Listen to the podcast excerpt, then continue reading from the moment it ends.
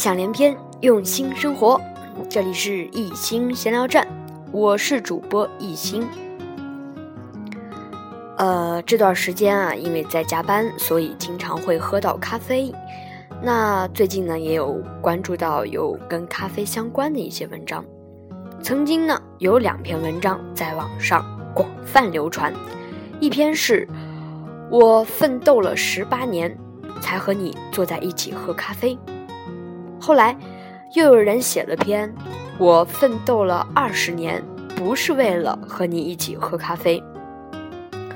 我要说的是，呃，和那篇文章不是一回事儿，只是借用了一下题目。喝咖啡，当然也不是说纯粹的喝咖啡，而是比如见面聊天、合作等等。一个人在不同的人生阶段，会面临不同的问题，有不同的应对。在最初阶段没有选择能力，往往需要忍。这个忍，也并不是说周围的人群有问题，而是年少气盛的自己，未必能够真正懂得并且做到融入。社会的规则没错，别人也是对的，但是自己有棱角，以为应该磨平和适应自己的，是他人，于是。愤愤不平，剑拔弩张，但实力不足的情况下，可能会有鸡蛋碰石头的悬殊，所以往往碰壁。聪明的人会从碰壁中学习，自然也有讨厌的人，不愿意相处，但也不得不相处。人在这个阶段，也并不清楚喜欢、适合与什么样的人相处。所以需要不断的探索、试探，慢慢确定这个范围。人慢慢成长，呃，进入另外的阶段，也就是自我认知、了解自己的一个过程。我们要学会认知他人、认知世界，慢慢会明白自己的优势和劣势，他人的同与不同，世界的现实层面。和理想的层面，慢慢的，不用是非来衡量一切，懂得怎么与讨厌的人相处，在自我、他人和世界之间做好平衡。小孩子才分对错，成年人只看利弊。这话从道理上说真没错。然后，人生终有可能达到一个阶段。不看利弊，只凭心意，不喜欢就是不喜欢。可以不见不合作，而不是因为顾及某些利益，所以隐忍，笑脸相迎。在这个阶段，笑依然是会的，也不敷衍，但是属于那种笑笑就过的客气，不放在心上，没有后续。有时候依然会各于情面。做些事情，但是通常只有一次机会，勉强自己一次就够了。勉强多次的话，多对不起自己呀。人都喜欢没有压力的关系，如果关系里带着交换的性质，因为我是你的客户，所以我就可以提出各种要求；因为我爱你，所以你要听从我。因为我仰慕你，所以我们要一起喝个咖啡吧。因为我关心你，所以你应该这样做。这样的关系太沉重。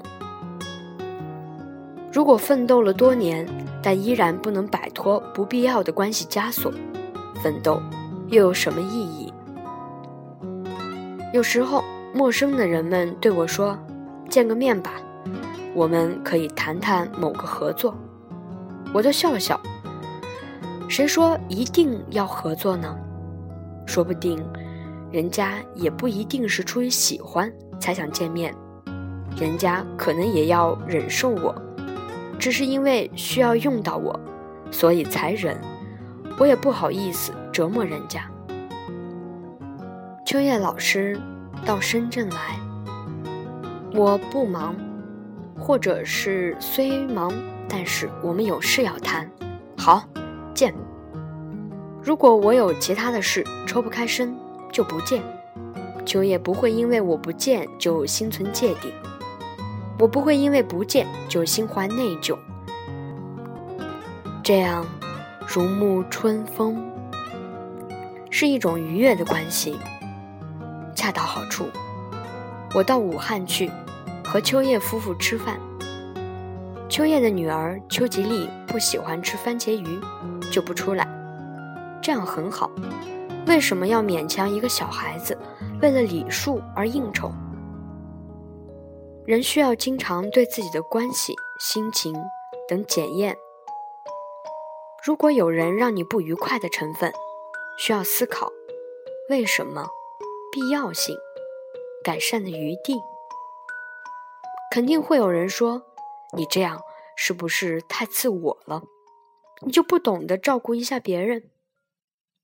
问题在于，需要照顾才能维系的关系太累，往往是为了照顾，结果。减损了和真正重要的人在一起的时间。一位好友到深圳来，约了我和另外一位朋友，从中午到晚上，一直吃饭、喝茶、聊天儿。这样的时间不是浪费，运用时间管理，节约下来的时间就该如此花费。有人说，你对他们能这样？为什么不能匀点时间给我？这就只能呵呵了。人生的修炼之一，就是让自己拥有更强的选择能力，更多机会。当机会多到需要挑拣的时候，并不需要再和陌生人过多的接触，通过漫长的试探彼此了解，那样太耗时间。生命苦短，耗不起。那么现在问题来了，如何修炼达到这个地步呢？其实我也不太清楚。今天只是抛出这样一个问题，那也希望在一心闲聊站里边有听到这个的伙伴可以提出自己的见解和想法。喜欢我就关注我的微信，也关注我的一心闲聊站，我会在这儿等你的聆听。我的微信号是幺八六九七九九八零幺四。